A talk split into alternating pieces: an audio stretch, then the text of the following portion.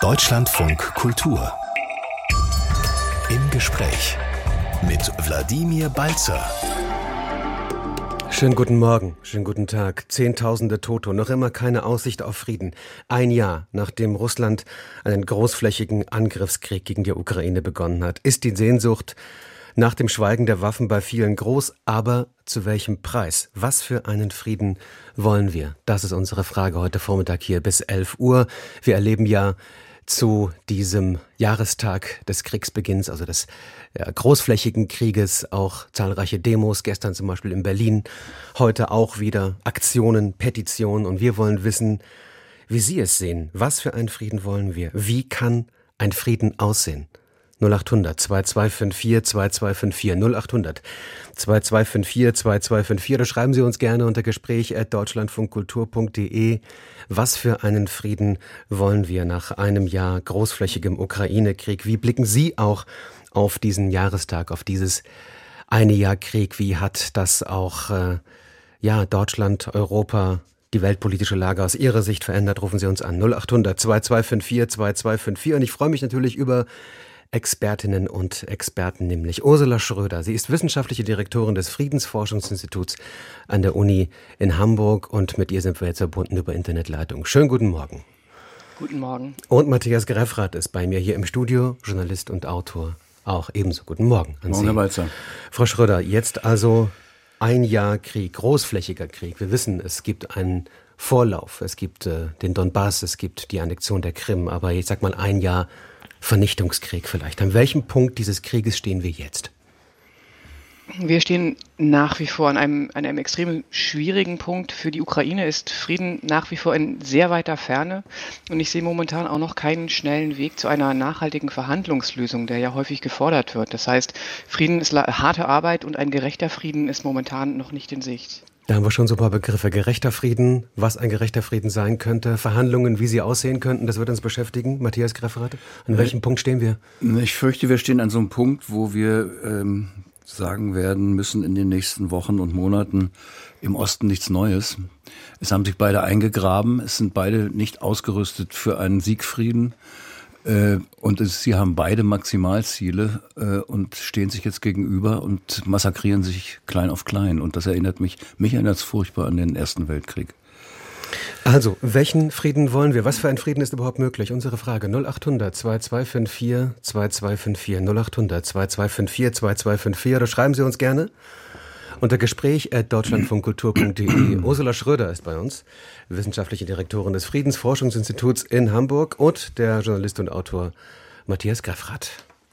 Ursula Schröder, wir haben es gerade gehört von Matthias Greffrath, er hat eine historische Parallele aufgezogen. Natürlich versucht man ja auch immer wieder, das in einen historischen Kontext zu bringen, was da gerade in der Ukraine passiert. Er sprach vom, vom Ersten Weltkrieg, wo sich sozusagen Kriegsparteien eingegraben haben, wo es keine Bewegungen gibt. Ähm, der Blick in die Geschichte, hilft er uns, diesen Krieg zu verstehen?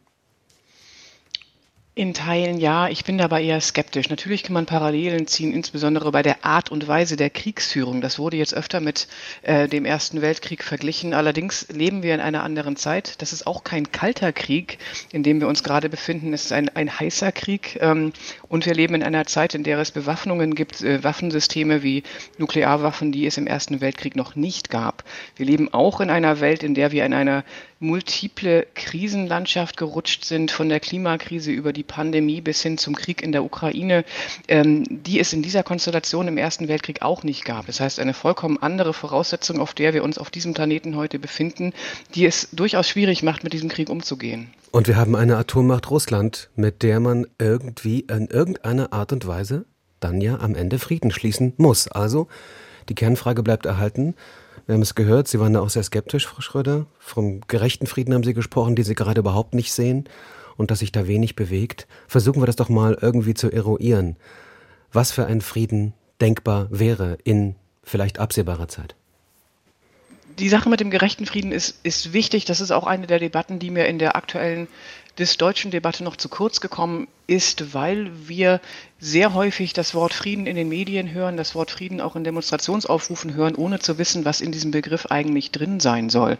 Denn häufig ähm, steckt nicht unbedingt das, was ich unter Frieden verstehe oder was die Friedensforschung unter Frieden versteht, da drin. Und Frieden wäre hier ein Prozess abnehmender Gewalt und zunehmender Gerechtigkeit. Und der zweite Aspekt ist mir wichtig, weil die zunehmende Gerechtigkeit, also die Idee, dass ein Frieden auch anerkannt werden muss als gerecht, dass, ähm, dass auch die ukrainische Seite in diesem Fall insbesondere den Frieden als gerecht anerkennen muss, eine Bedingung ist dafür, dass der Frieden nachhaltig bleibt und dass man nicht einfach einen Waffenstillstand hat, der dann sofort wieder in erneute Kampfhandlungen äh, führt, der einfach nicht halten wird, wie wir das aus ganz vielen Fällen der Geschichte kennen, wo es Friedensverhandlungen gab, auch Friedensabkommen, die nicht gehalten gehalten haben, weil sie nicht gerecht oder nicht als gerecht gesehen wurden. Und das ist eine Situation, die kann man sich in der Ukraine sehr gut vorstellen. Und da müssen wir wirklich aufpassen, dass das nicht passiert. Herr Greffrath. Ich würde äh, neben das Wort Gerechtigkeit noch ein anderes Wort stellen, äh, nämlich einen, einen haltbaren Frieden.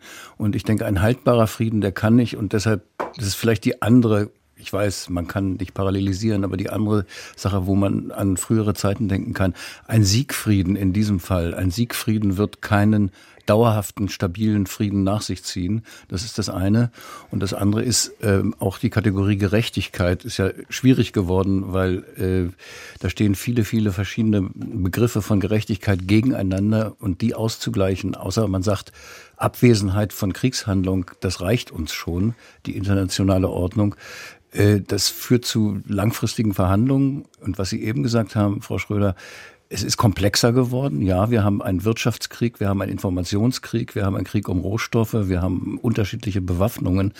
Das ist, macht die Sache schwieriger, aber es macht es vielleicht auch, wenn man aufmacht, äh, äh diese Situation, es macht es vielleicht auch, es gibt vielleicht auch die Möglichkeit, Verhandlungsmasse mehr zu haben, als nur zu sagen, Abwesenheit von Schießen oder Anwesenheit von Schießen.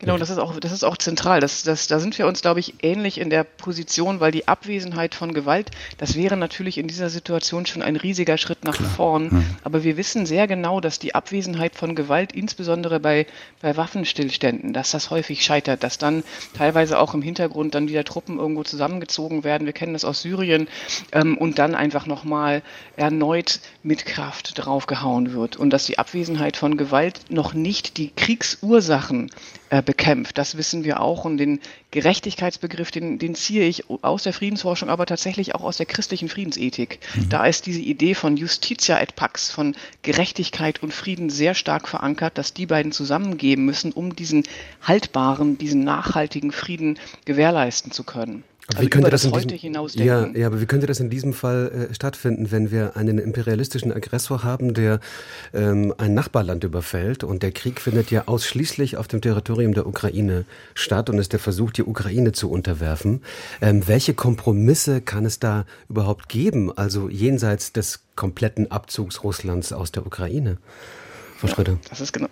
Das ist äh, genau ganz richtig. Ähm, und deswegen bestehe ich auch auf dem, auf dem gerechten Frieden, weil, weil äh, ein Frieden, der zum jetzigen Zeitpunkt durch einen Waffenstillstand und dann die russische Dominanz herbeigeführt werden würde, wäre kein gerechter Frieden, würde von der Ukraine nicht anerkannt und würde voraussichtlich von der Ukraine auch bekämpft werden. Er würde weitere Konflikte heißt, wieder nach sich ziehen, dann später. Dann genau, er würde mhm. weitere Konflikte nach sich ziehen und deswegen müssen wir über diese Dimension der Gerechtigkeit nachdenken, damit wir verstehen, dass wenn jetzt wirklich ein Waffenstillstand sofort herbeigeführt werden würde, dann würde das nicht halten, dann würde die Ukraine das nicht anerkennen können und würde voraussichtlich weiterkämpfen, in welcher Form auch immer, als Guerillakrieg, als welcher Krieg auch immer. Es würde lang und sehr, sehr blutig werden. Und deswegen ist aus meiner Position, das habe ich ja auch, auch öffentlich äh, schon öfter gesagt, sind Waffenlieferungen in der Richtung korrekt, um eben in die Richtung eines gerechten Friedens überhaupt denken zu können. Da sind wir schon bei einer der Kernfragen, ne? was Waffenlieferungen angeht. Das ist ja auch das, was diese Demonstration heute beschäftigen wird, nach dem sogenannten Friedensaufruf von äh, Sarah Wagenknecht und Olli Schwarzer. 10.000 Menschen werden da erwartet in Berlin und äh, wollen sich aussprechen. Und da gibt es ja viele Stimmen auch hierzulande für weniger Waffenlieferungen, um einen möglichen Frieden zu erreichen. Also hier ist offenbar so ein Grundkonflikt, den wir vielleicht auch versuchen irgendwie zu diskutieren, ähm, inwieweit mehr Waffen zu mehr Frieden beitragen könnten, Matthias Greffrath, oder weniger Waffen. Ähm, ich neige zu den Realisten, die sagen, äh, es müssen so lange Waffen geliefert werden, und das heißt im Augenblick Munition vor allen Dingen, äh, bis äh, die Gegenseite, also die, die Russen, äh, der Meinung sind, äh, sie könnten in die Defensive geraten. Ähm, gleichzeitig muss aber die Diplomatie passieren. Ich glaube nicht, dass es eine Alternative ist. Ich, es passiert ja auch Diplomatie. Ich meine, es ist wie in allen Kriegen so, dass wir wenig über die Vorgeschichte wissen im Augenblick und wir wissen auch nichts über die Telefongespräche von äh, Herrn Macron und von Herrn Scholz mit äh, Putin. Das sind ja die einzigen, die im Augenblick noch, ich weiß nicht, was die Amerikaner machen, aber das sind die, von denen wir wissen, dass sie die diplomatischen Beziehungen in irgendeiner Weise das Gespräch aufrechterhalten. Ähm, ich glaube, der Punkt ist, wir müssen alle überlegen, die Zeit, die, die jetzt bleibt, solange gekämpft wird und solange diese Balance aufrechterhalten wird, über die Ordnung, die wir anstreben können, über die Kriegsziele, über die Kriegsziele des Westens, über die Kriegsziele der Ukraine. Ich finde es ein bisschen bequem, wenn gesagt wird von Kommentatoren, aber auch von Politikern, die Ukraine muss sagen, wann sie zufrieden ist äh, mit dem Ausgang des Krieges. Wir liefern die Waffen und wenn man Waffen liefert, hat man auch eine gewisse Verantwortung dafür, was mit den Waffen gemacht wird. Das heißt, es wird eine, es wird eine umfassende Konferenz welcher Art auch immer geben müssen und das Problem besteht darin, dass sie beide im Augenblick Maximalziele haben. Ich meine, die, die Sowjetunion, die schöne, genau die Sowjetunion. schöner ja, es, ich meine, da, da, kommen wir dann ja, auch auf die Geschichte. Das ist ja. die lange Vorgeschichte dieses Krieges. Im Grunde müssen wir sehr viel früher, Kein zufälliger Versprecher, sehr viel früher anfangen, über den Krieg nachzudenken. Äh, also Russland äh, ist erst zufrieden, jedenfalls nach der letzten Rede von Putin, die ich mir vorgestern wirklich in der vollen Länge reingezogen habe. Und es war ein furchtbares, ein furchtbares Erlebnis, muss ich sagen. Mhm. Äh, die sind erst zufrieden, wenn die Ukraine zu zurückgekommen ist ins Vaterland äh, oder ins Mutterland. Äh, und das sind zwei Sachen, die schließen sich sowas von aus. Äh, das geht, denke ich, nur mit Hilfe von außen und es geht nur äh, es gibt ja diese in der, in der Psychologie diese diese Lösungsgeschichten. Ne? Verbinden Sie was weiß ich neun Punkte mit drei Strichen und man scheitert daran, weil man den einen Strich nicht nach weiter außen zieht äh, und sozusagen das Feld verändert. Und es wäre die Aufgabe der Diplomatie. Und da tut es mir furchtbar weh, dass Europa da so eine so eine kleine bis gar keine Rolle spielt im Augenblick. Es wäre die Aufgabe der Diplomatie, diesen Raum zu öffnen. Denn äh, wenn Putin nicht mit gewahrtem Gesicht da rauskommt, so stabil wie Aber das seine ist Herrschaft ja eine noch Kernfrage. ist. Wie könnte er das Gesicht wahren, Frau Schröder? Können, also, wir diesen, ja. auch, können wir diesen Begriff, äh, diesen Begriff nicht mehr verwenden? Ich kann diesen Gesichts, Entschuldigung, ich kann diesen gesichtswahrenden Begriff ich kann den nicht akzeptieren. Ich finde es irrelevant, ob Putin sein Gesicht wahren kann oder nicht. Warum es gehen könnte bei Verhandlungen, da stimme ich dann wieder überein, ist, dass man den Verhandlungskuchen selbstverständlich irgendwann vergrößert. Das ist klassische Verhandlungstheorie, Harvard-Verhandlungstheorie oder auch Mediation, Vermittlern. Natürlich schaut man später, wenn es um Verhandlungen geht, darauf, worüber überhaupt verhandelt werden kann, was die Themen, die auf dem Verhandlungstisch dann liegen können, sein werden. Und das ist momentan noch vollkommen unklar. Und da ist es normal, auch historisch in allen anderen Fällen, die ich kenne, normal, dass Maximallösungen erstmal gefordert werden. Ich meine, der ukrainische Friedensplan sagt erstmal, alle, alle russischen äh, Befehlshaber müssen erstmal vor ein Strafgericht gezerrt werden. Das wird nicht passieren. Die Russen auf der anderen Seite sagen, alle äh, die, vor der Verhandlung müsste die Ukraine ihre, ihre, Territorien, die besetzt sind, abgeben. Auch das wird nicht passieren. Aber dieses, diese Positionierung für eine Maximalforderung, das ist Positioning, das kennt man aus anderen Verhandlungen auch, dass man sich maximal so aufstellt für Verhandlungen, um dann hinterher Stück für Stück Konzessionen zu machen. Das ist, das ist sozusagen ein, ein Ausgangszustand, der ist normal. Was hier in diesem Feld besonders schwer wiegt, sind die Kriegsverbrechen der Russen, die Gräueltaten der Russen auch in Butscha und anderswo. Die machen es den Kriegsparteien natürlich sehr, sehr schwer, der ukrainischen Seite sehr, sehr schwer, sich an einen Tisch zu setzen mit der russischen Föderation, später. Aber auch das sind Dinge, die kennt man. Das ist extrem schwierig und in solchen Situationen kann es dann helfen, externe Vermittlung einzuschalten, gerade in solchen hocheskalierten Kriegen. Wer könnte und ich denn, denke, dass ja, wer könnte das sein? Also ich meine, es wurde ja immer Hoffnung geschöpft irgendwie auf China. Ich glaube, China fällt da vielleicht als neutraler Vermittler inzwischen aus, weil sich das Land dann, und da sind wir auch schon bei geopolitischen Fragen, das beschäftigt uns ja auch heute Vormittag, weil China sich ja dann doch sehr viel stärker auf die russische Seite geschlagen hat. Jetzt ist der Kanzler gerade in Indien.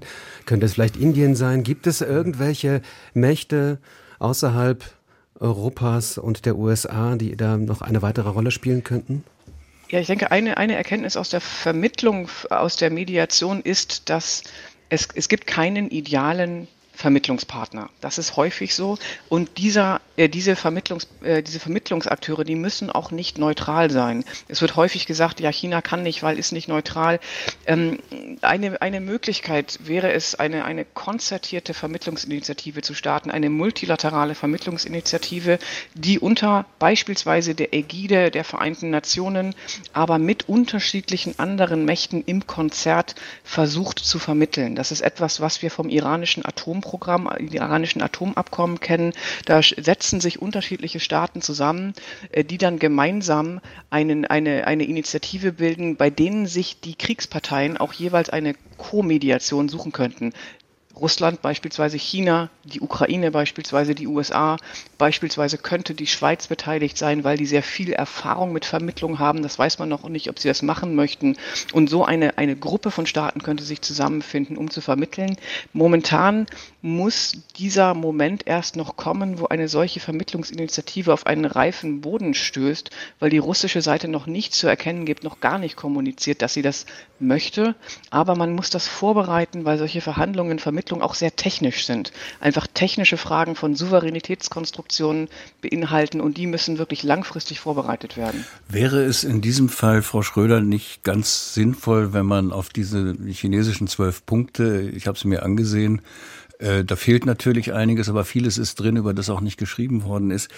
Äh, wenn man auf diese zwölf Punkte nicht so reagiert hätte, wie man sozusagen aus der Hüfte gleich reagiert hat und gesagt, ach, das die Chinesen, die haben ihre eigenen Interessen, das müssen wir nicht ernst nehmen.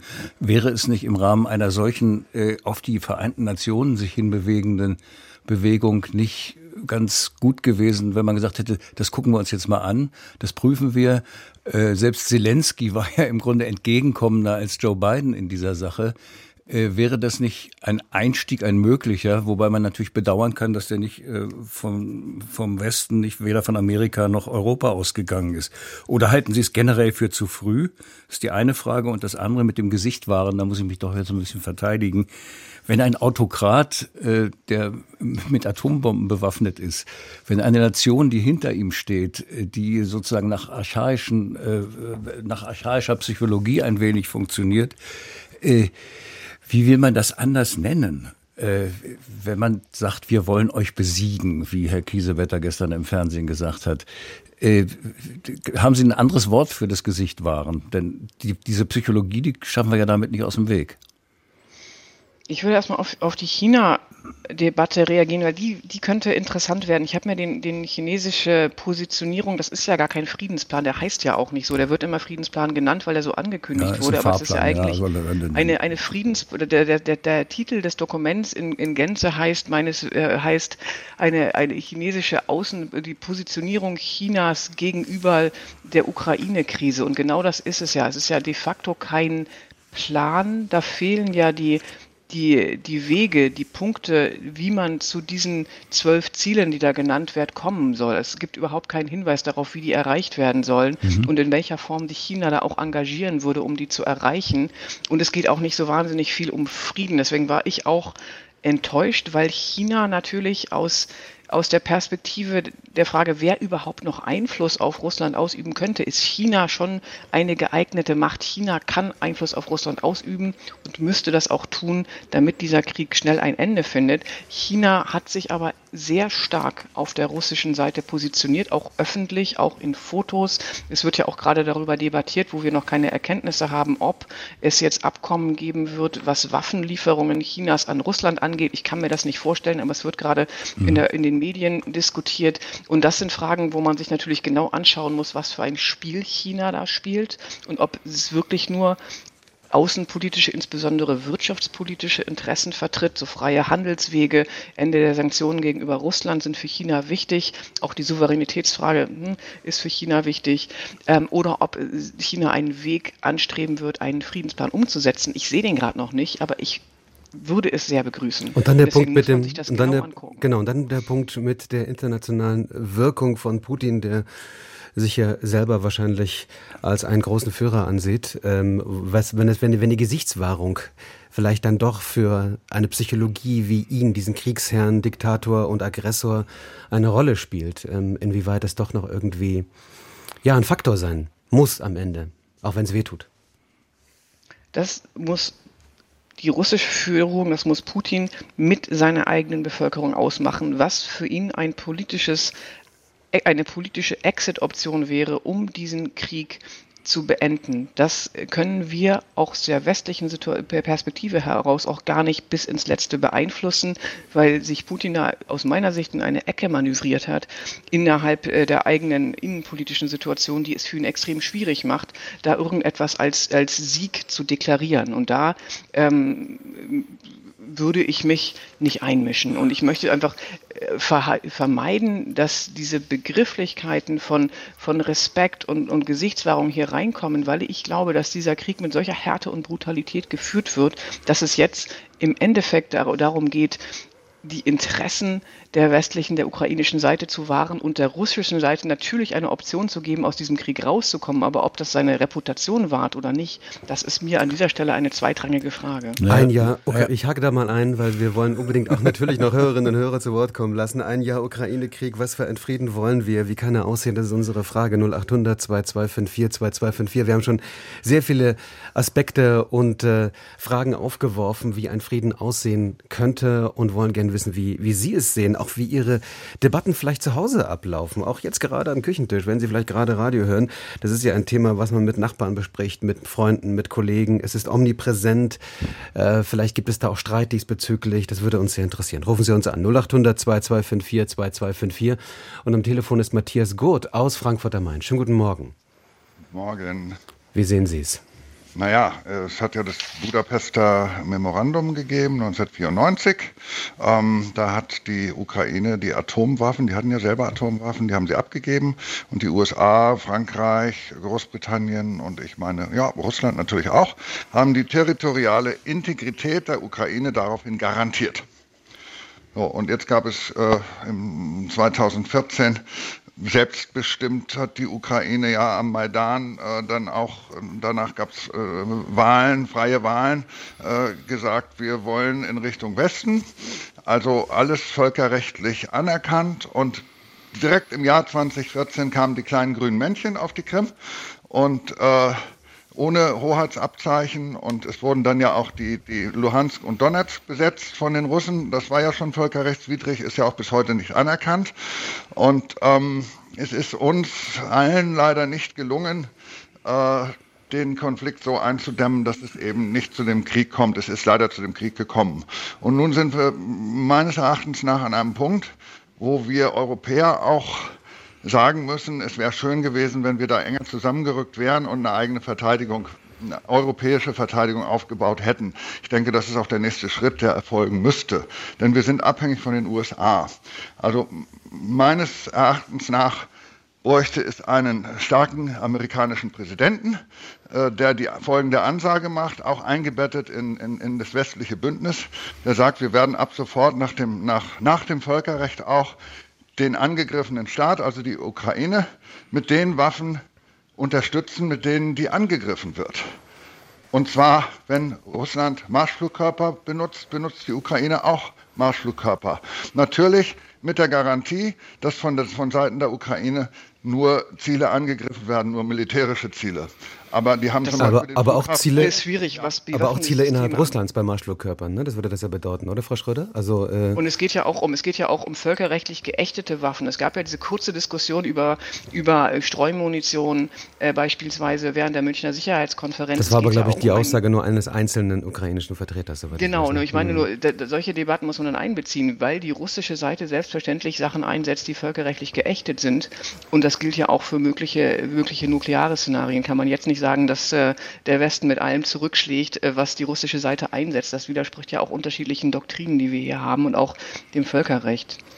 Meines Erachtens nach kommen wir um diesen Konflikt und um diese Konfrontation nicht herum. Sonst sind wir weiterhin erpressbar. Das heißt also, äh, wir das sollten uns da nicht erpressen lassen. Wir sind an einem Punkt, wo, wenn Putin sagt, äh, wenn Putin Atombomben einsetzt, werden wir natürlich entsprechend zurückschlagen müssen, dann haben wir den Salat. Das aber, geht da, überhaupt nicht. Vielleicht müssten wir. Äh, das sehe ich auch so, aber äh, ja. er droht mit Atombomben, ja, und das ist doch die Erpressung. Und das ist doch auch das Eigentliche, worum es geht. lassen wir uns von einem Regime, von einem Diktator erpressen, der sagt, wenn ihr das und das nicht macht, werfe ich halt Atombomben.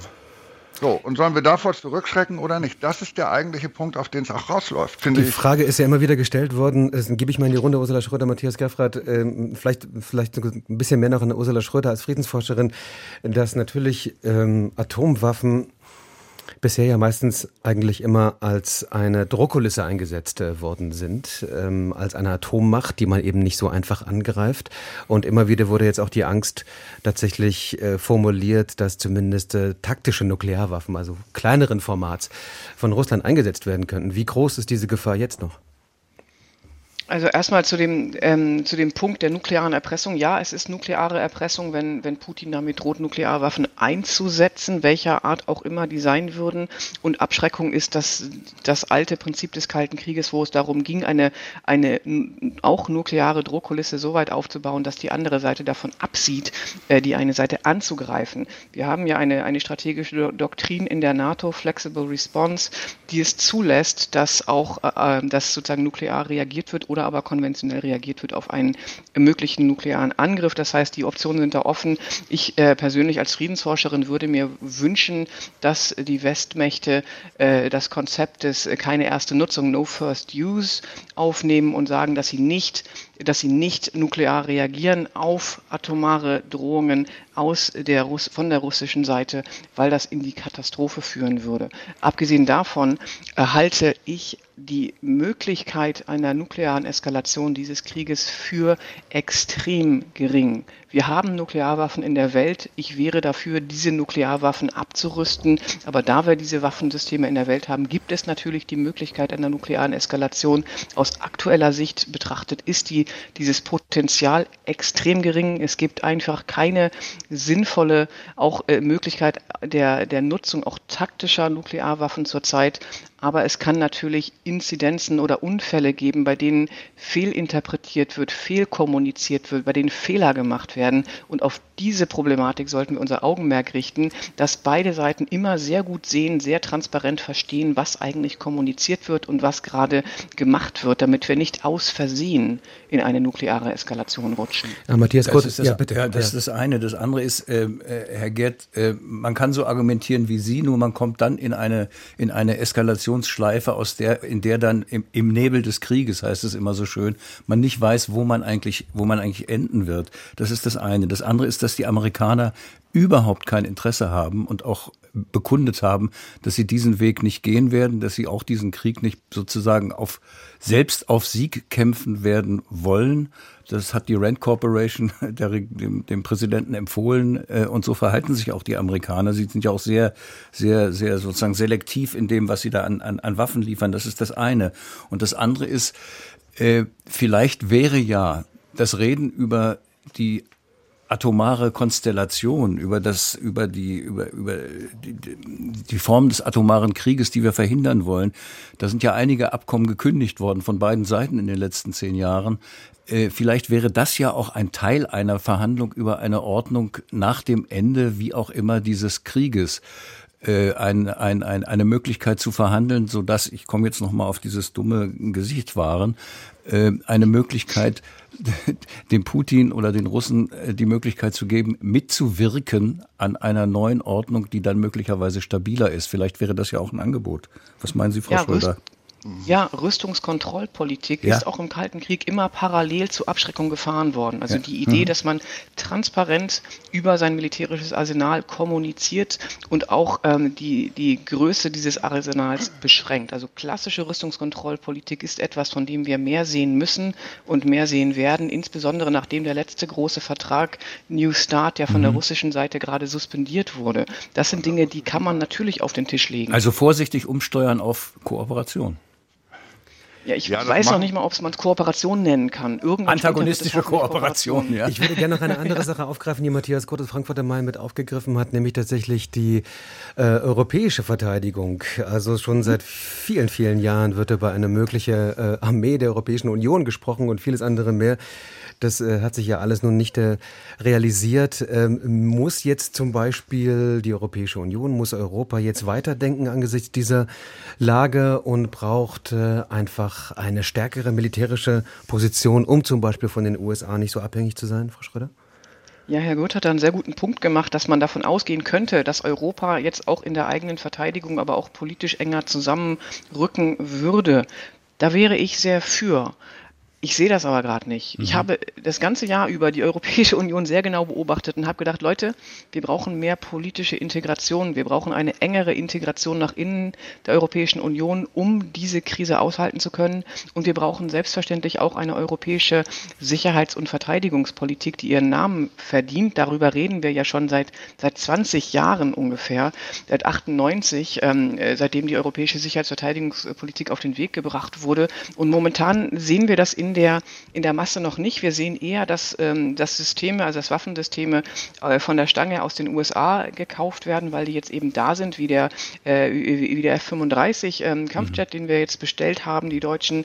Und wir sehen wenig Bewegung in der europäischen Rüstungsproduktion und wir sehen auch wenig Bewegung in der europäischen politischen und sicherheitspolitischen Integration. Und das halte ich für einen Fehler. Auch friedenspolitisch gedacht halte ich das für einen Fehler, sich so stark von außen abhängig zu machen und auch so stark auf, auf externe äh, Unterstützung in einer solchen schwierigen Situation zu hoffen, die wir ja nicht kennen können. Na, man hat ja eher den Eindruck, dass äh, Europa in, im letzten Jahr im Grunde weniger geworden ist, als mehr geworden ist, was, das, ja. was die Zusammenarbeit angeht.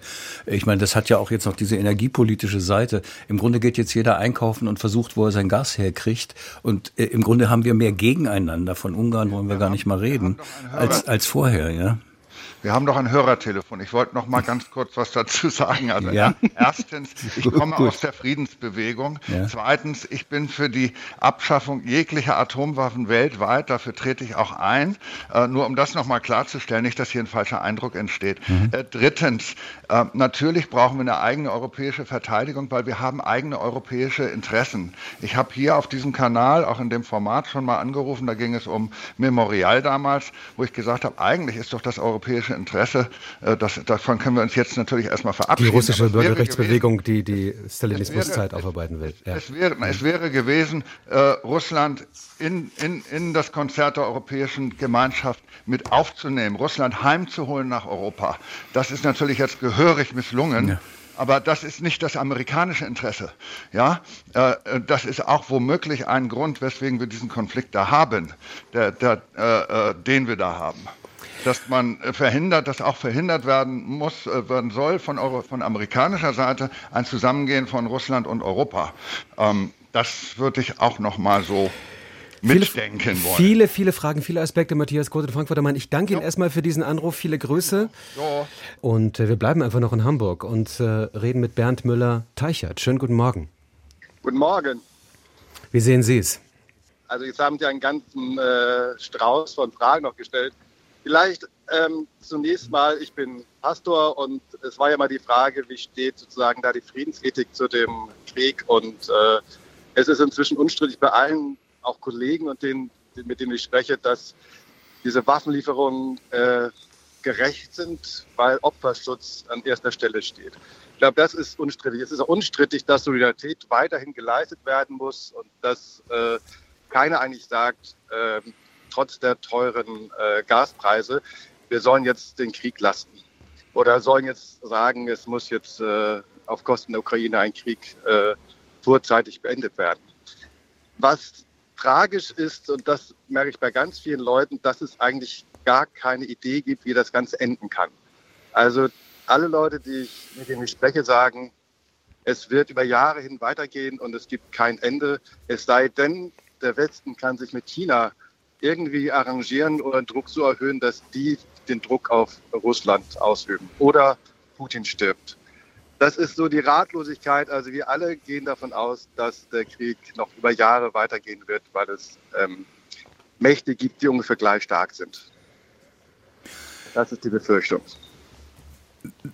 Mich macht das traurig, was Sie sagen, weil äh, ich habe lange die Illusion gehabt, dass man nochmal zurückkehren kann, und zwar bevor dieser Krieg anfing, zurückkehren kann zu dem Geist von 1990, 1991, wenn man sich, wenn wir uns da erinnern, die Älteren unter uns, wo Jacques Delors und andere Politiker gesagt haben, jetzt können wir eine, eine, eine europäisch-russische Friedensordnung schaffen. Da wurde geredet von den Schnellverbindungszügen von Lissabon bis Moskau und, und, und, und was weiß ich was alles, äh, dass diese Chance Chance verpasst worden ist in den 90ern. Und ich denke, irgendwann, wenn die dicken Bücher über diesen Ukraine-Krieg äh, geschrieben werden, dann wird, werden die auch da anfangen mit all dem, was in den 90er Jahren verpasst worden ist an Möglichkeiten und wer dabei welche Rolle gespielt hat.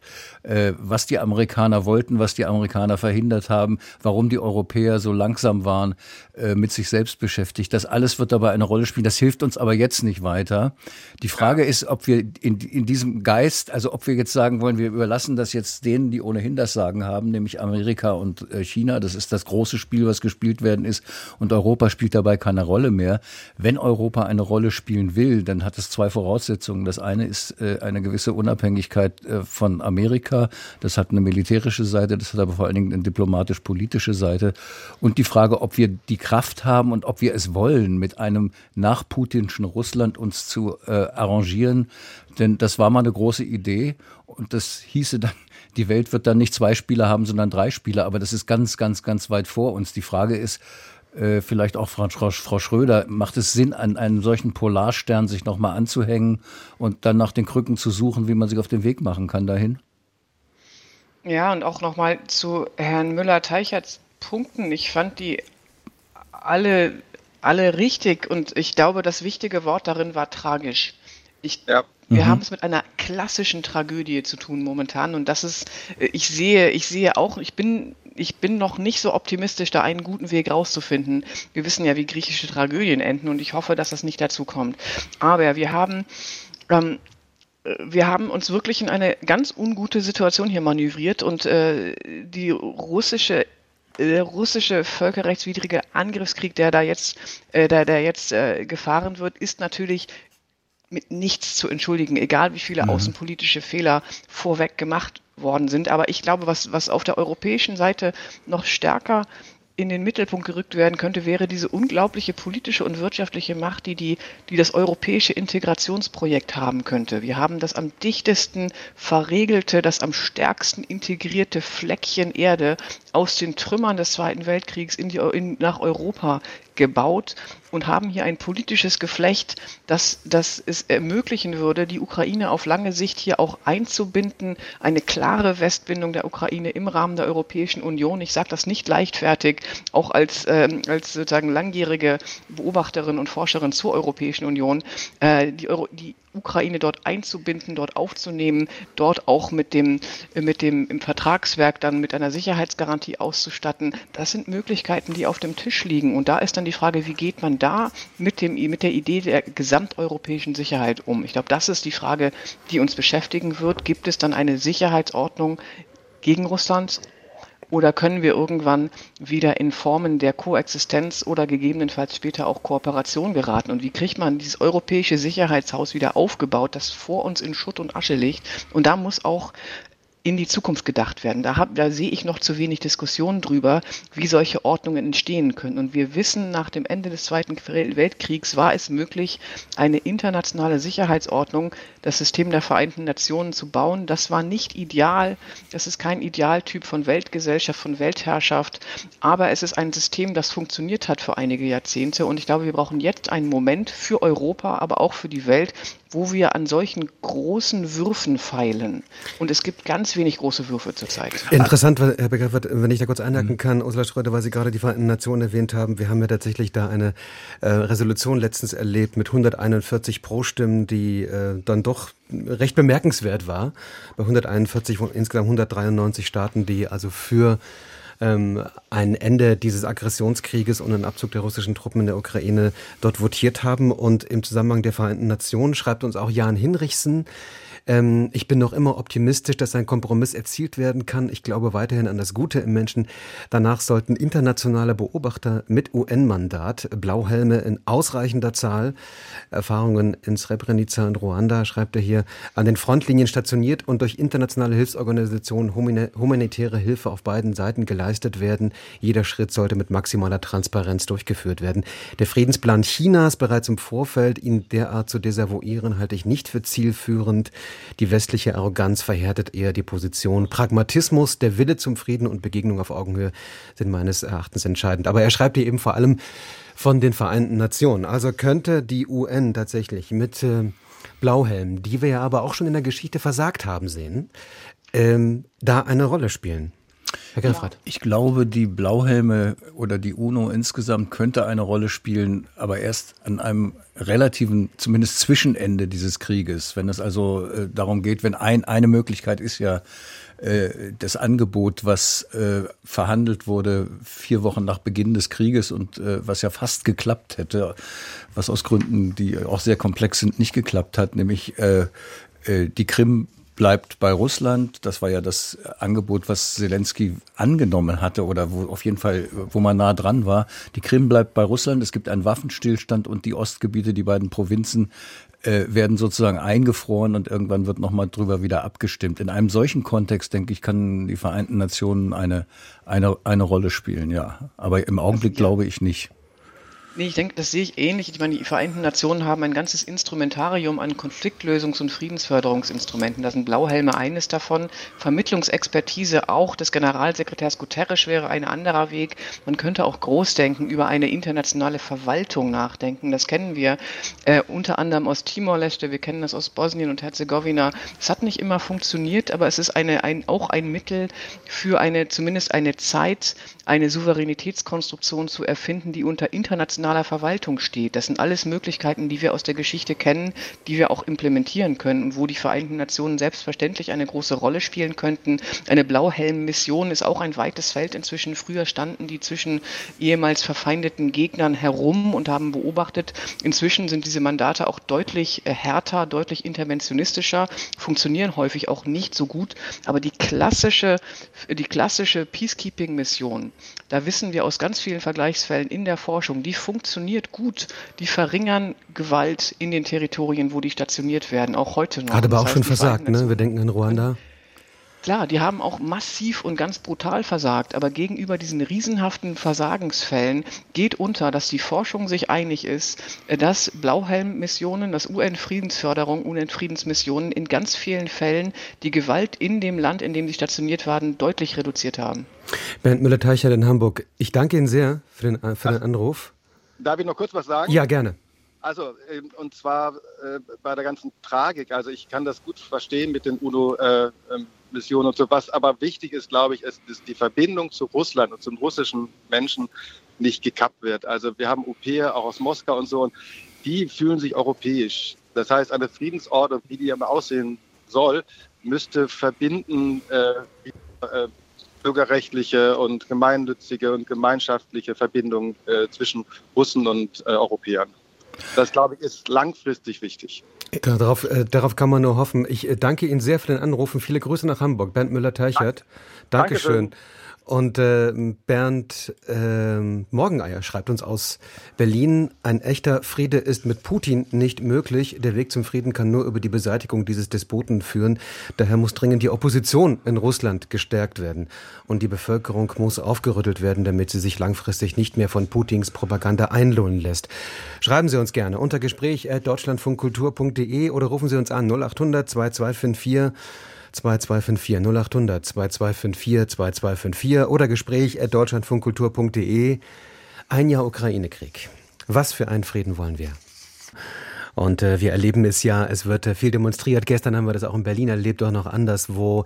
Solidarität mit der Ukraine ausgedrückt. Aber heute gibt es auch eine Demonstration, zu der 10.000 Menschen erwartet werden. Eine Reaktion auch auf diese Petition von Alice Schwarzer und Sarah Wagenknecht, die inzwischen 640.000 Unterschriften hat und die fordert, dass äh, die ähm, weiteren Waffenlieferungen an die Ukraine eingestellt werden, dass es eine Art Verhandlungslösung geben muss. Auch das ist äh, sicherlich eine Debatte, die geführt wird hierzulande und auch immer stärker geführt wird. Wir wollen von Ihnen wissen, was für einen Frieden Sie sich eigentlich vorstellen. Wie kann er aussehen und wie weit geht eigentlich Ihre Solidarität mit der Ukraine? Jetzt liefern wir ja auch Kampfpanzer, was vielleicht vor ein paar Monaten noch unvorstellbar war. Es werden aber auch Kampfjets schon gefordert. Könnte das auch eine Option sein, die Waffenlieferung eher noch weiter zu verstärken oder befremdet Sie das eher? Und äh, haben Sie eine andere Vorstellung, wie dieser Konflikt, dieser Krieg beendet werden könnte? Was erwarten Sie auch von der Politik? Und welche Debatten werden da bei Ihnen auch zum Teil geführt in Ihrer Familie, in Ihrem Freundeskreis? Zum Teil spaltet das ja auch, das erleben wir ja immer wieder, dass ähm, das innerhalb von Familien auch durchaus Streit auslöst, innerhalb von Freunden auch Streit auslöst. Bei uns sind Ursula Schröder, wissenschaftliche Direktorin des Friedensforschungsinstituts an der Uni in Hamburg und Matthias Greffrath, Journalist und Autor. Und am Telefon ist jetzt Sabine Schröder, das versuche ich jedenfalls hier gerade, aber da haben wir ein kleines, da habe ich sie. Sabine Schröder aus München, schönen guten Morgen. Guten Morgen. Ähm, ich äh, würde gerne fragen, wie die Verhandlungen mit Putin, wenn sie denn irgendwann mal auftauchen, überhaupt sinnvoll sind. Weil der Mann, äh, der auf, kündigt alle Verträge auf, lügt äh, unverschämt. Er sagt äh, heute Hü, morgen Hott.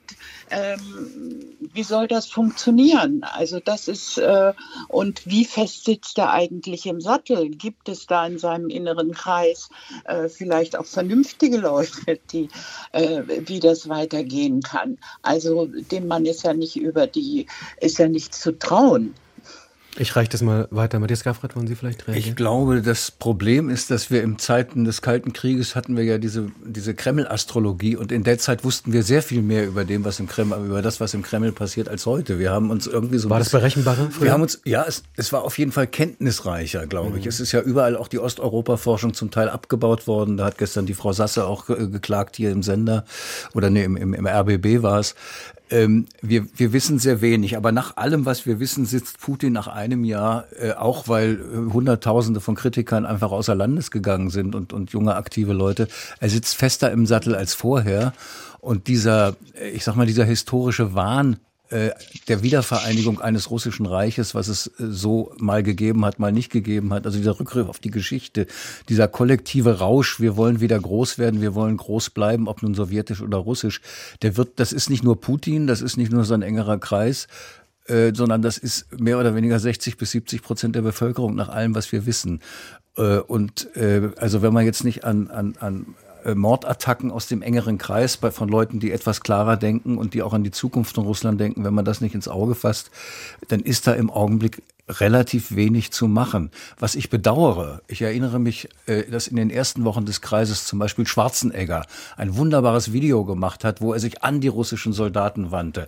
Als einer aus dem Westen, der das russische Volk liebt, der die russische Auch der Literatur ukrainische liebt. Präsident hat sich noch ja auf Russisch an das russische Volk diese, gewendet diese, in den ersten Monaten. Diese Ebene des, ja. der psychologischen Kriegsführung, die haben wir irgendwie verlassen. Und das finde ich schade, weil sich das zum Teil auch im Pate damit, dass jetzt Tschaikowski nicht mehr gespielt wird in Göttingen oder weiß der Teufel wo.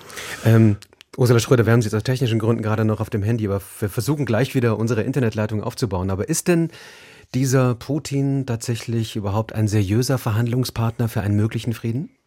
Es ist natürlich äh, sehr schwer, mit, äh, mit äh, autoritären Führern äh, der Sorte Putin zu verhandeln, aber das ist auch, auch etwas, was in der Geschichte immer wieder vorgekommen ist. Ne? Dass, dass äh, Menschen, äh, politische Führer Verträge brechen, das ist nicht neu, dass man mit Leuten verhandeln muss, die, mit denen man nicht verhandeln möchte in Kriegszeiten, ist auch, auch üblich. Aber die Problematik, die sich hier stellt, ist, dass ja komplett richtig gesagt wurde, dass es sehr schwierig sein wird, mit jemandem eine Verhandlungslösung umzusetzen, der ständig Verträge bricht. Das heißt, verhandeln ja, Abkommen vielleicht auch, aber wie stellt man dann sicher, dass diese Abkommen in der Zukunft nicht gebrochen werden? Und dafür ist eines der zentralen Herausforderungen die Frage von Sicherheitsgarantien. Und die ist noch nicht abschließend gelöst worden. Welche Art von Sicherheitsgarantien wird es für die ukrainische Seite geben, um zu verhindern, dass erneut interveniert wird? Ich meine, die Ukraine verhandelt de facto seit 30 Jahren, seit dem Budapester Memorandum, das ja schon äh, erwähnt wurde, mindestens mit, mit der russischen Föderation Kooperation.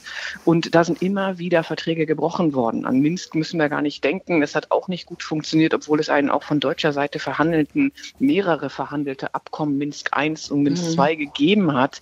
Die haben auch nicht funktioniert. Und diese Sicherheitsgarantien, also wie können wir Putin davon abbringen oder eine Post-Putin-Regierung davon abbringen, dass die Ukraine erneut überfallen wird. Ich glaube, das ist einer der Dreh- und Angelpunkte äh, der Debatte in den kommenden Monaten. Und das wird, wird sehr schwierig. Und da sind wir Europäer natürlich, da, da müssen wir dann auch äh, mal bekennen, was wir wollen. Denn wenn man dem Putin etwas, Putin etwas anbieten kann überhaupt, dann ist es äh, eine Ukraine ohne NATO. Und eine Ukraine ohne NATO mit Sicherheitsgarantien, das heißt, das müssen die Europäer. Und da müssen wir uns mal fragen, wie sehr sind wir militärisch und politisch und kulturell und wirtschaftlich willens, diese Garantien zu geben als Europäer. Sabine Schröder in München. Ich weiß nicht, ob Ihre ja. Frage damit weitestgehend nicht ja, ganz beantwortet, sehr, aber sehr zumindest gut, aufgegriffen worden ist. Doch, ja. doch. Sie hat mich, ähm, äh, das befriedigt mich, diese Antworten ja. von den Damen und Herren.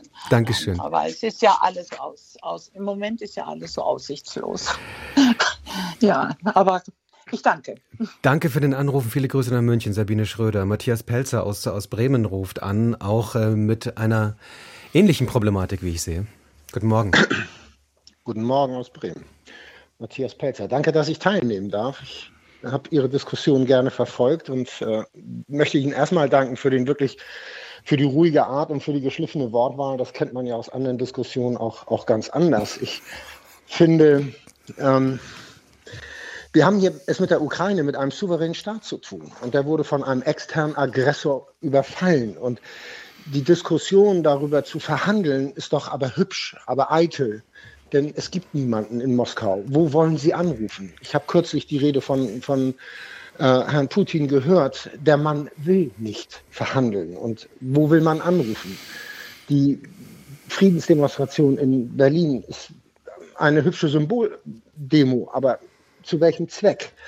Und ich kann natürlich zuschauen als Europa, wenn ein östliches Land untergeht. Das kann ich machen. Dann nehme ich die Füße auf den Tisch, Tüte Popcorn und guck's mir an. Ich persönlich neige dazu zu sagen, wir haben es mit einem souveränen Staat zu tun, der ist von den UN anerkannt und der wurde überfallen. Und es gab vor 50, 60 Jahren mal eine NATO-Doktrin, die hieß Massive Retaliation. Das war zwar eine nukleare Strategie, die hatte aber zum Hinter, der Hintergedanke war, dass so wie die damalige Sowjetunion ein Fußbreit Richtung Westen geht, gibt es eine massive militärische Antwort. Und das, was wir da jetzt tun, ist der Scheideweg, ob wir die Ukraine untergehen lassen, und zwar sehenden Auges, oder ob wir sie unterstützen. Das mag sein, dass das eine sehr simplifizierte und vereinfachte Sicht darauf ist. Aber darum geht es. Und im Moment erlebe ich von einigen, gerade auch mehr oder weniger bekannten äh, Persönlichkeiten hier in unserer Republik, ja, eine Art des Verhaltens. Es erinnert mich an Neville Chamberlain.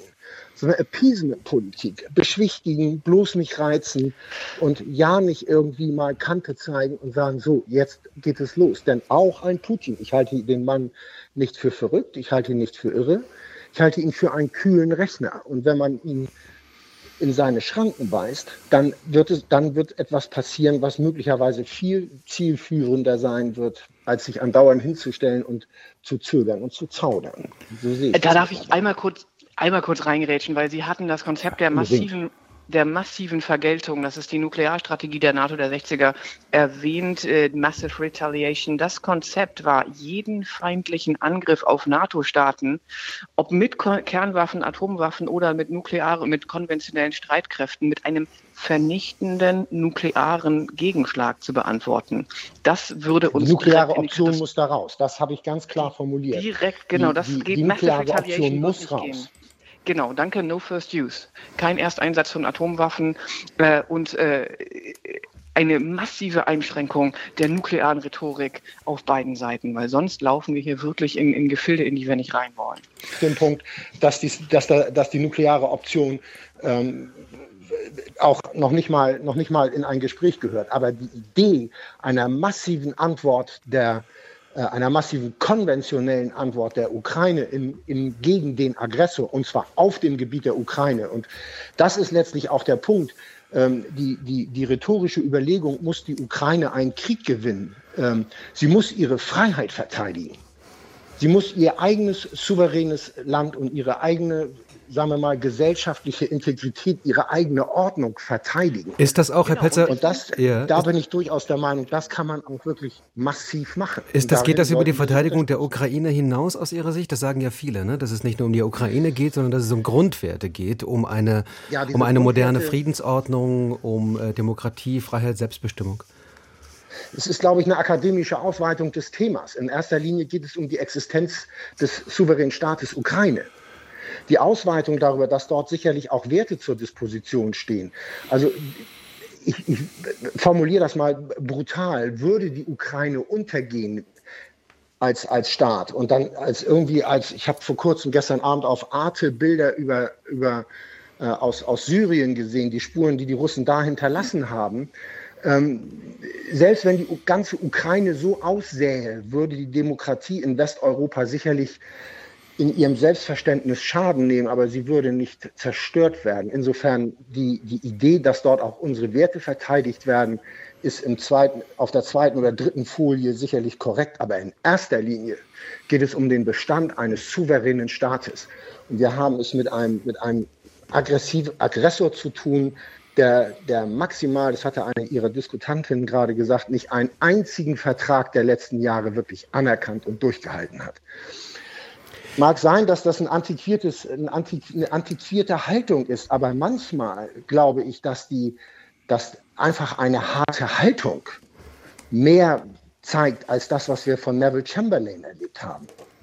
Die Leute machen, machen ihr Ding. Und ich, ich meine, wir, wir alle sind ja keine, keine Menschen ohne Schulabschluss. Wir wissen, wie der Zweite Weltkrieg angefangen hat. Wir wissen es. Und es hat sich dort niemand nach dem Beschuss der Westerplatte an Adolf Hitler in den Weg gestellt. Niemand. Ich frage, ich, ich frage, ja, ja, äh, Herr Wilte, ich frage mich nur, was wäre denn die harte Haltung? Die harte Haltung wäre, ich glaube, Herr Melnick hat neulich gesagt, wir brauchen nicht 14 Panzer, wir brauchen 100 Panzer. Wäre, das wäre eine harte Haltung. Herr Kiesewetter hat im, äh, im Fernsehen äh, gestern gesagt, äh, bei Welt TV, äh, wir brauchen Kampfjets äh, und äh, Putin muss besiegt werden. Ich kann mir nicht vorstellen, wie ein Sieg über Putin. Ich kann mir vorstellen, dass man mit sehr viel Waffen wobei die Amerikaner nicht dazu bereit sind im Augenblick, mit sehr viel Waffen sozusagen die Russen aus dem Land schmeißen kann. Äh, ich kann mir nicht vorstellen, dass man Putin besiegen kann. Man kann ja nicht in Moskau einmarschieren. Äh, also äh, der Punkt, der, der Punkt ist, der Punkt ist, ich, ich, zu. ich ja. habe nicht gesagt, dass Russland besiegt werden muss. Die Ukraine muss ihre territoriale äh, Integrität und ihre Gesellschaftsordnung wiederherstellen. Sie sollte keinen einzigen Fußbreit ihre, ihr eigenes Territorium verlassen. Und über, den, äh, über diesen Kiesewetter kann man ja geteilter Meinung sein. Ich wohne in Bremen und habe die hier ansässige äh, Regierung mitgewählt. Daraus können Sie erkennen, wie ich im Kopf ticke. Deswegen mhm. stehe ich auch dieser Berliner Geschichte so, so, so sehr kritisch gegenüber. Es geht nicht darum, jemand anderes zu besiegen. Es geht darum, seine eigene, sein eigenes Sein zu verteidigen. Ja gut, das heißt, da bin ich sehr wohl. Das heißt, das heißt, das Militär. ist was anderes als jemanden zu besiegen. Nein, aber es ja, heißt Militär. Es heißt Militär. Das ja gerade nicht. Aber das ist auch richtig. Ähm, ich glaube, dass die Rhetorik des Sieges und des Verlustes uns hier nicht weiterbringt. Es geht nicht darum, dass die Ukraine siegt. Es geht nicht darum, dass Russland siegt. Es geht darum, wie Herr Pelzer aus Bremen ja auch gesagt hat, dass die Ukraine ihre Souveränität verteidigt. Und ich denke, dass es in der Idee der Souveränität verteidigt, gibt es durchaus Freiheitsgrade zu überlegen, wie das denn im Endeffekt aussehen wird. Aber darum muss es gehen. Und deswegen und wie ein uns, Sieg ich, aussehen könnte und ja, wie Gewinnen glaube, aussehen könnte. Dem, ja. Wir können uns, glaube ich, von dem Vokabular des Siegens und des Gewinnens mhm. hier verabschieden, weil es um das politische Ziel gehen muss, dass ein souveräner Staat sich verteidigt gegen einen externen Angriff und seine vollständige politische und auch wirtschaftliche Souveränität aufrechterhalten kann. Das ist ein substanzielles Ziel, das jenseits von der relativ believe hohlen Formel, irgendjemand muss siegen, glaube ich, uns besser sagt, was eigentlich politisch bei rauskommen soll. Und ich würde auch die Aufmerksamkeit immer auf diese politische Ergebnisorientierung lenken. Was soll eigentlich entstehen? Was für ein politisches Projekt? Wie soll denn die politische und wirtschaftliche Souveränität der Ukraine in Zukunft aussehen? Und die ist halt momentan nicht denkbar ohne eine Westbindung. Vielen Dank, Matthias Pelzer in Bremen und am Telefon aus Berlin ist Anne Becker. Vielen Dank fürs Warten. Sie warten schon eine Weile in der Leitung. Es gibt so viele Anrufer. Schönen guten Morgen, Frau Becker. Guten Morgen. Sie wollten auch noch etwas zum Thema Vokabular, zum Thema Sprache sagen. Genau. Wie darüber passt, genau gesprochen wird. Total. Also mhm. ähm, erstmal danke für die Sendung. Eigentlich müsste so eine Sendung jeden Tag zu hören sein, weil es geht genau um Rhetorik. Ja, und äh, ich glaube, das Problem, was wir haben, ist, dass jeder auf einmal ein selbsternannter Experte ist. Für Militärfragen, für Weltpolitik. Jeder denkt auf einmal, er hat äh, Psychologie studiert und kann Putin beurteilen und, und, und. Also ich glaube, für Aufklärung in der Gesellschaft, Wissen um die, um die Werkzeuge der UNO, äh, das wären so erste Schritte in Richtung Frieden, dass man hier im kleinen Kreis Deutschland erstmal anfängt. Ich muss dazu sagen, ich habe beim äh, Anruf gesagt, ich komme aus Ostberlin. Das heißt mit Absicht gesagt. Ich habe den Kalten Krieg miterlebt. Ich habe aber den aus der anderen Seite als befreundetes Land von Russland erlebt. Und damit habe ich natürlich einen ganz anderen Blick auf die jetzige Diskussion. Ich habe eine andere, ein anderes Wissen und eine andere Bildung zum Thema Russland. Ich muss dazu aber auch sagen, ich bin ähm, kein, kein ähm, SED-Mitläufer äh, äh gewesen. Meine Familie hatte einen, einen ähm, Kommunisten, der im Gulag umgekommen ist, hatte eine jüdische Oma, die äh, von der Gestapo verurteilt wurde, hatte eine jüdische Tante, die hier als U-Boot gelebt hat und einen Onkel in Budapest. Also ich weiß, was Welt macht, wenn man nicht miteinander spricht aus eigener Familiengeschichte. Und ich muss sagen, ich, wenn ich gerade diese, diese Pseudo-Experten höre, die alle irgendeine Meinung jetzt äh, äußern müssen, ohne besseren Wissens, möchte ich Liebermann zitieren. Ich kann gar nicht so viel fressen, wie ich kotzen möchte. Das Frau Becker, kann, auch, kann, kann ich Sie kurz... Ja. Ganz, ganz kurz, ich bin gleich fertig. Nee, nee, ich, eine betrifft, Frage habe ich noch an Sie. Ja, ja, betrifft auch natürlich den, den, den Krieg. Ja, dass sich im Prinzip jemand, der, der im Kindergarten schon Friedenstauben gemalt hat, kann sich nicht vorstellen, dass sich das immer wiederholt. Und jetzt komme ich zu meiner, meiner eigentlichen Frage. Ähm, wie weit stört Polemik unserer Politiker, wie unserer Außenministerin oder unseres Vizekanzlers, der We den Weg zum Frieden? Also für mich ist jeder Frieden besser als jeder Krieg. Ich greife das jetzt mal auf und frage tatsächlich Ursula Schröder als Friedensforscherin, welche Sprache braucht es für Frieden? Es braucht eine extrem vorsichtige und, und differenzierte Sprache zurzeit. Das sehen wir ja auch im deutschen außenpolitischen Diskurs, dass sehr vorsichtig argumentiert wird. Ich sehe relativ wenig Polemik. Innenpolitisch manchmal ja. Ich sehe das insbesondere in den Mediendebatten, sehe ich durchaus Polemik und sehr verhärtete, auch äh, kleinteilige Positionen gegenüber Waffenlieferungen beispielsweise, die ich jetzt nicht für zielführend halte. Aber die außenpolitische Kommunikation in Kriegszeiten muss differenziert und vorsichtig sein, weil man nicht nur an die eigene Bevölkerung Bevölkerung kommuniziert, sondern immer auch auf die andere Seite hier, die russische Seite. Und da muss man sehr genau drüber nachdenken, wie man politisch kommuniziert, dass in diesem Fall beispielsweise Deutschland keine aggressiven Absichten gegenüber Russland hegt. Das wird genau abgewogen und da erklärt sich ja auch zum Teil heraus die extrem abwägende und sehr vorsichtige Position des Bundeskanzlers, die dann nach innen politisch schwierig wird, aber außenpolitisch natürlich bestimmte Zwecke erfüllt. Sie, Sie, loben, Sie loben ihn. Er hat ja auch viel Kritik einstecken müssen, aber Sie loben ihn zumindest, was seine Gerade was seine Kommunikation angeht, das wurde ihm ja eher vorgeworfen, ne? Ja, aber das ist wieder die Frage der Audience. Ist es innenpolitisch oder außenpolitisch? Innenpolitisch müsste eine Regierung erklären, erklären, erklären. Das hat die Anruferin ja auch aus Berlin gerade gesagt. Wir müssen aufklären, wir müssen mehr wissen, wir müssen auch mehr diskutieren. Das halte ich für richtig. Das machen wir bei uns in unserer Forschungseinrichtung auch, auch sehr viel mit den Bürgerinnen und Bürgern aus Hamburg beispielsweise. Aber außenpolitische Kommunikation ist nochmal was ganz anderes. Und momentan leben wir in einer Welt, in indem wir natürlich durch die sozialen Medien immer in ganz viele verschiedene Gruppen rein kommunizieren. Und das ist ganz schön schwer, da diese feine Linie zu wahren zwischen außenpolitisch echter Vorsicht, nicht eskalativ zu wirken und innenpolitisch dennoch zu erklären, was man gerade macht. Wir haben es ja mit einem Geschäft zu tun, mhm. das in Teilen auch geheim abläuft Diplomatische Verhandlungen sind Geheimverhandlungen häufig. Das ist eine gute Sache. Es handelt sich um Themen, die nicht in allen Bereichen, in allen Teilen in der Öffentlichkeit ausgebreitet werden können, weil das der Sache dann auch nicht dienlich wäre. Ich finde die Differenzierung sehr gut von Ihnen, Frau Schröder, weil äh, wenn man das jetzt wirklich auseinanderhält, dann kann man jetzt sagen, in Bezug auf die gegenwärtige Situation fand ich es sehr interessant, dass äh, äh, Präsident Biden da in, in, bei seinem Besuch in Kiew im Grunde eine völlig andere Rhetorik gewählt hat, nämlich Unterstützung der Ukraine äh, bis wohin auch immer. Äh, völlig andere Rhetorik als am Anfang des Krieges, als es hieß, wir müssen die russische äh, industrielle Basis sozusagen runterfahren.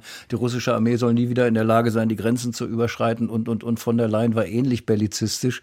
Also da ist man doch fast auf dem Wege zu ich will noch nicht sagen zu Verhandlungen, aber äh, man, man nimmt, hat auf jeden Fall ein bisschen von dieser Anfangsaggressivität rausgenommen. Die Aggressivität sehe ich im Augenblick vor allen Dingen bei den Gesprächen von denen, die über nichts zu bestimmen haben, die im Fernsehen sich also innenpolitisch ja. Grüne gegen, gegen Wagenknecht und äh, allein das Wort Wagenknecht, das bringt Herrn Kiesewetter auf die, auf die Palme.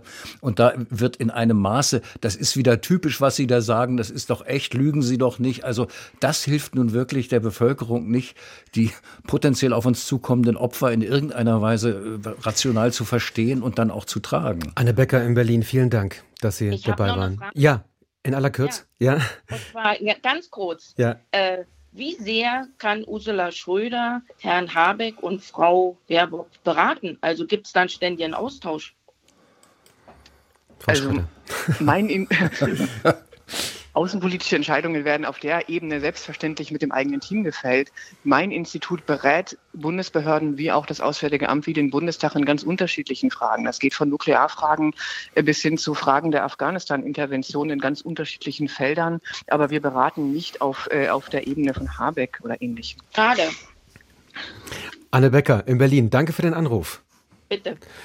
0800 2254 2254 0800 2254 2254 ist unsere Telefonnummer. Ein Jahr Ukraine-Krieg. Was für einen Frieden wollen wir? Wie kann er aussehen? Wie stellen Sie sich das äh, vor? Wie weit geht auch zum Beispiel Ihre Solidarität mit der Ukraine? Was äh, wären Sie bereit, vielleicht auch noch weiter zu opfern, um die Aggressoren, den Aggressor Russland zurückzuschlagen. Ein Jahr Ukraine-Krieg, unser Thema mit Ursula Schröder, wissenschaftliche Direktorin des Friedensforschungsinstituts an der Uni in Hamburg und Matthias Greffrath, Journalist und Autor und Andreas Klövekorn ruft uns aus Halle an. Aus Halle an der Saale vermute ich. Ja, Halle, Halle an der Saale, genau. Schönen guten Morgen. Ich freue mich sehr, äh, dass eben gerade ein Lied von Jakoto vor, vor meinem Telefonat gelaufen ist, denn ich komme eigentlich aus Hamburg und Jakoto kommt auch aus Hamburg und ich schätze sie sehr. War extra für Sie vermutlich jetzt. das habe ich mir fast so gedacht, ja. Wir sind ganz ohr. Wie sehen Sie es? Ja, äh, ähm, wie sehe ich es? Also erstmal muss ich mich einer Vorrednerin anschließen, dass ich auch die Diskussion für sehr wertvoll erachte, äh, im großen Unterschied zu vielen, was man so im Fernsehen äh, ertragen muss. Aber das nur am Rande. Also großes Kompliment an die Runde.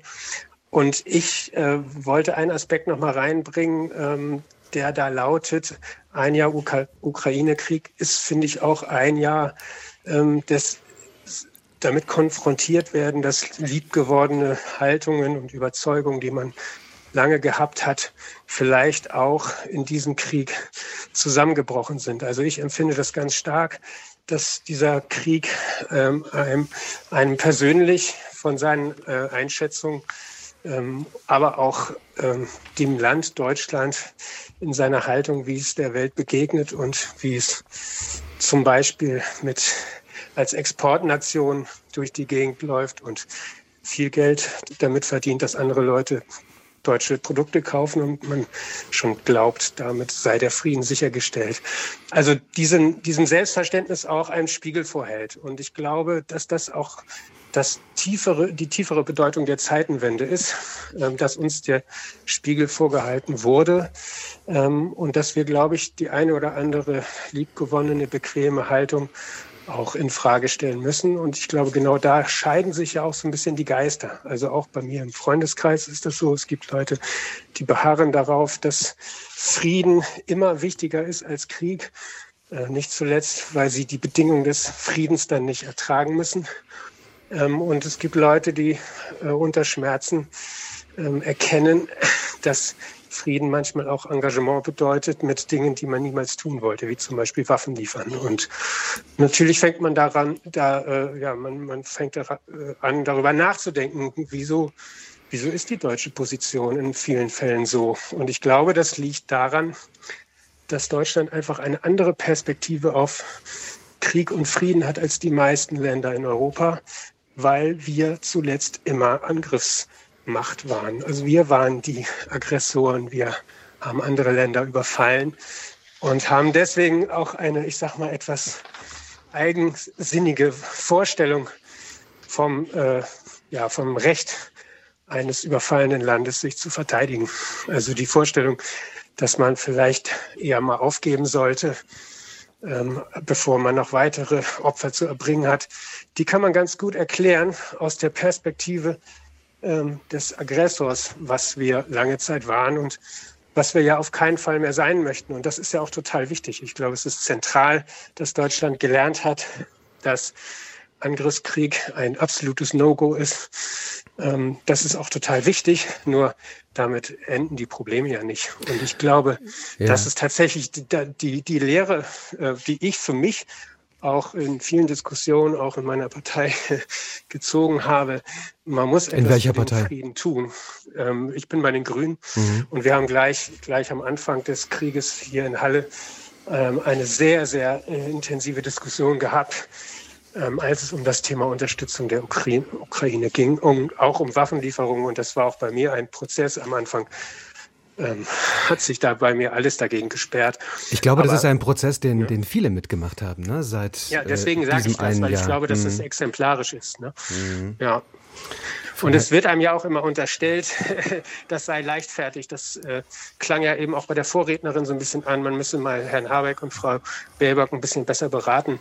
Es ist ja genau das Gegenteil. Also Herr Habeck ist ja derjenige, der weit äh, vor allen anderen gesagt hat, da braut sich was zusammen in der Ukraine.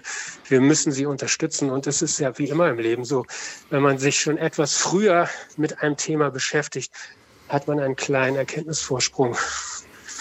Herr Greffrath, wie, wie empfinden Sie die Debatten, die wir jetzt in Deutschland hier bei uns äh, um die Fragen von äh, Krieg und Frieden, militärische Mittel geführt haben seit diesem einen Jahr? Äh, ich, ich, denke, über das Militärische haben wir jetzt auch in dieser Runde schon eine ganze Weile geredet. Ich, ich plädiere eigentlich dafür, oder was mich beschäftigt, ist, dass wir dieses Wort von der Zeitenwende vielleicht ein bisschen zu eng fassen. Zeitenwende heißt ja nicht nur, dass da einer die ohnehin fragmentarische und durchlöcherte internationale äh, Friedensordnung jetzt gebrochen hat. Das ist furchtbar und dann das, da muss man im Grunde gar nicht drüber reden. Ich denke, worüber man reden muss, ist, dass die, das Modell, nach dem Deutschland funktioniert hat und nach dem auch Europa funktioniert hat, nämlich wir, es reicht, wenn wir guten Handel miteinander treiben und der Handel, der, der, der führt zu Frieden, dass dieses Modell, nachdem wir lange und vor allem nachdem die Deutschen äh, sehr gut gelebt haben, äh, dass das nicht mehr funktioniert, sondern dass wir in einer Welt leben, wo wir sehr viel mehr aufpassen müssen und wissen müssen einfach und aufmerksam, ich will nicht sagen achtsam sein müssen über das, was nebenan passiert. Der Herfried Münkler hat das mal ganz schön gesagt. Wir haben uns die Oligarchen schön geredet, weil die Oligarchen in Papenburg die Yachten bestellt haben, von denen wir ganz gut äh, äh, Arbeitsaufträge kriegten. Diese Art von Bequemlichkeit, die ist vorbei, weil die Welt größer geworden ist. Und ich habe in der New York Times neulich äh, ein, ein, ein, ein wunderbares, auf der Seite 1 haben die ein riesengroßes äh, Bild gemalt mit lauter Kreisen, Völker in der Größe äh, der Bevölkerung. Und da war dieses Europa und äh, inklusive Amerika war also ein, ein Teil der Welt und drumherum waren die ganzen Neutralen, die sich jetzt enthalten haben oder die gerade mal gesagt haben, ja Krieg nicht, aber Waffen liefern wir nicht, an einer Ordnung äh, können wir auch im Augenblick nicht mitarbeiten. Also im Grunde ist die Welt, das ist das Erschrecken, aber ich finde, das ist auch das Interessante, dass wir in diesem Krieg merken, die Welt ist größer, als wir es uns bequem gemacht haben. Und das, das wird teuer werden. Das wird teuer werden, so oder so.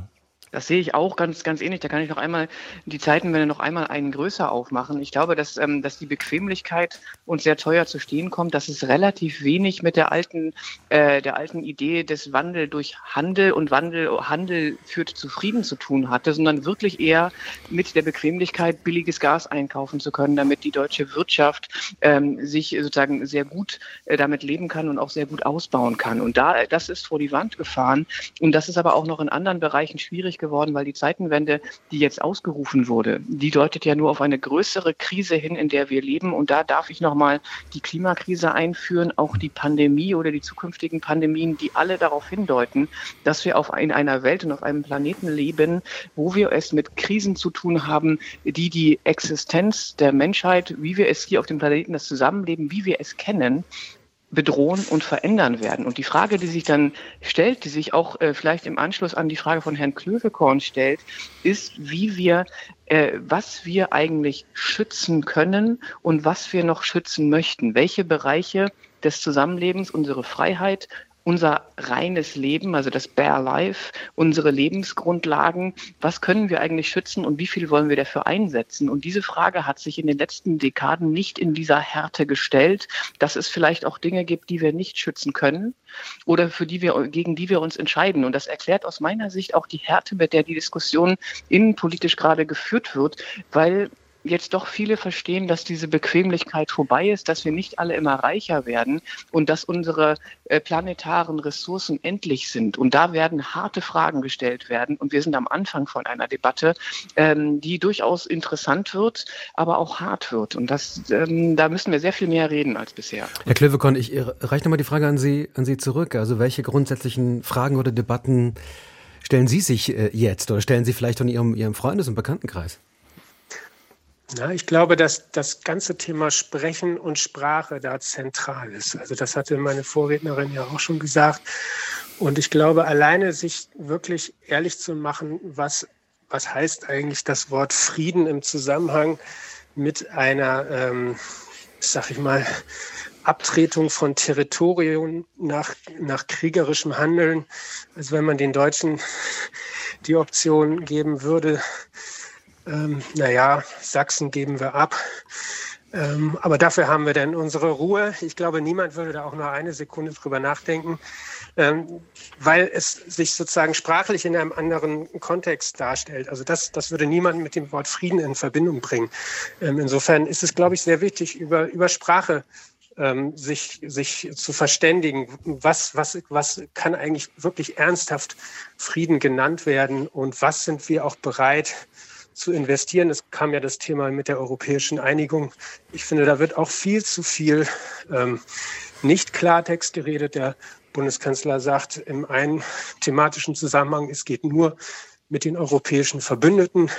In anderen thematischen Zusammenhängen wissen wir alle ganz genau, ähm, sind die Meinung der anderen europäischen Verbündeten überhaupt nicht wichtig. Also es gibt da ja keine stringente ähm, politische Agenda, dass man sich da wirklich, äh, dass man auch mal eigene Interessen zurücksteckt, zum Beispiel in der Automobilindustrie, wo man auf den eigenen äh, äh, Sachen beharrt. Also die Sprache ist da sowas von verunklarend und verwischend. Und ich glaube, daran müssen wir arbeiten. Also Sie können das ja, persönlich ja im persönlichen Bereich, im privaten Bereich können Sie ja Ihre Sprache nutzen mit Ihren Freunden und Bekannten. Das würde mich auch besonders nochmal interessieren. Es erleben ja, glaube ich, viele Menschen, dass sie auch mit, mit Nachbarn, Freunden, Bekannten im Grunde genommen, ich meine, gut, es begann ja schon mit der Corona-Pandemie, glaube ich, dass man ja. äh, Debatten in einer Art führte, wie man es vorher vielleicht noch nicht kannte, grundsätzlicher Absolut. Art, ja, wo es auch Entfremdungen gab, die man vorher so noch nicht gespürt Definitiv. hat. Wie und das, ist das diesmal? Lag, lag durchaus auch am eigenen Verhalten. Also auch mhm. ich bin jemand, der gerne mal seine Meinung äh, sehr offensiv vertritt und ähm, da, da sind einige äh, Diskussionen aus dem Ruder gelaufen, wo man einfach merkt, wie wie äh, elementar das einfach ist. Und ich glaube auch diese Einschätzung, dass, dass da mehrere Krisen zusammenkommen und dass die Leute deswegen auch dünnhäutiger sind oder nervöser oder sturer, das ist bestimmt so. Also ich glaube, eine, eine große Sensibilität und eine große Klarheit gefragt, die, die anstrengend ist und manchmal auch schwer. Also die, die auch mir äh, im Privaten äh, durchaus nicht immer leicht fällt. Also diese, dieser, dieser Spagat zwischen anerkennen, dass es andere Meinungen gibt, aber auch nicht immer wieder die gleichen Schalenargumente zum hunderttausendsten Male äh, durchgehen zu Ursula Schröder, Sie als Friedensforscherin, Frieden ist ja auch innerer Frieden. Ähm, auch äh, friedliche Art, miteinander ins Gespräch zu kommen. Also wir haben es jetzt schon von vielen Anruferinnen und Anrufern gehört, auch in den E-Mails merke ich das immer wieder, dass immer wieder gesprochen wird, äh, deeskalieren der Kommunikation? Also welche Rolle spielt das dann auch für unsere Selbstverständigung innerhalb der deutschen ja. Gesellschaft? Wir werden es heute wieder erleben mit einer Demonstration in Berlin, die sehr umstritten ist, äh, wozu Sarah Wagenknecht und Ali Schwarze aufgerufen haben. Diese Petition, die über 600.000 Menschen unterschrieben haben, die auch Streit ausgelöst hat. Also äh, wir erleben das ja ähnlich letztlich wie in der Corona-Pandemie. Grundsätzlicher Streit, der irgendwie in die Tiefe geht, der vielleicht auch Aggressionen auslöst. Also was für eine friedliche Miteinander Selbstverständigung wäre denkbar möglich hierzulande? Ja, das, ist, das wird immer zentraler. Wir nennen das den gesellschaftlichen Frieden, der hier auch verhandelt wird. Nicht nur den inter interstaatlichen, um den es in der öffentlichen Debatte häufig geht. Und der gesellschaftliche Frieden wird halt immer mitverhandelt. Das sind auch diese, diese Diskurse, die wir im letzten Herbst noch hatten, als davor gewarnt wurde, dass wegen der hohen Energiepreise Aufstände und Unruhen in Deutschland drohen würden, die sich dann nicht manifestiert haben, die auch eigentlich von den Expertinnen und Experten jetzt niemand hat kommen sehen. Aber diese, diese, diese Fragen, die, dass uns außenpolitische und sicherheitspolitische Entscheidungen in der Innenpolitik, im Innenraum, in der Gesellschaft zutiefst und direkt berühren und auch sichtbar werden durch hohe Preise beispielsweise. Das ist für Deutschland neu. Da sind wir wieder aus der Bequemlichkeit rausgelaufen. Und da müssen wir Streit und auch Konflikt zulassen. Das ist immer die Frage, wie dieser Streit ausgeflochten wird. Aber klassisch aus der Konfliktforschung gesprochen ist Streit positiv für demokratische Entwicklung. Gesellschaften entwickeln sich durch Konflikte. Und dann kommt es darauf an, wie diese Konflikte ausgetragen werden, ob sie wertschätzend ausgetragen werden, ob sie argumentativ ausgetragen werden oder ob wir Probleme mit Desinformation und Lügen bekommen, die dann solche Auseinandersetzungen natürlich erschweren. Aber wir werden in Deutschland den gesellschaftlichen Frieden nach innen verteidigen müssen und müssen dort dann auch Streit und Konflikt zulassen. Wir müssen beides, denke ich. Wir brauchen den Streit äh, und der ist gut, weil er, weil er der Exploration dient einer neuen Lage, über die wir uns überhaupt erstmal ein Bild machen müssen. Sie haben das vorhin gesagt, die großen Probleme der Welt. Dazu kommt noch, ich will noch eins draufsetzen, dass wir ja im Augenblick erleben, den Übergang von einer, von einer, zumindest der Idee nach multilateralen Welt zu einer, wo die Großen sozusagen jetzt sich über die Reste der Welt hermachen, weil sie die Zukunft ihres, ihres Bereichs ökonomisch und ressourcenmäßig absichern wollen. Also wir kommen da auf kriegerische äh, Auseinandersetzungen in verschiedenen Formen, die müssen ja nicht alle militärisch sein, äh, zu. Das ist das eine.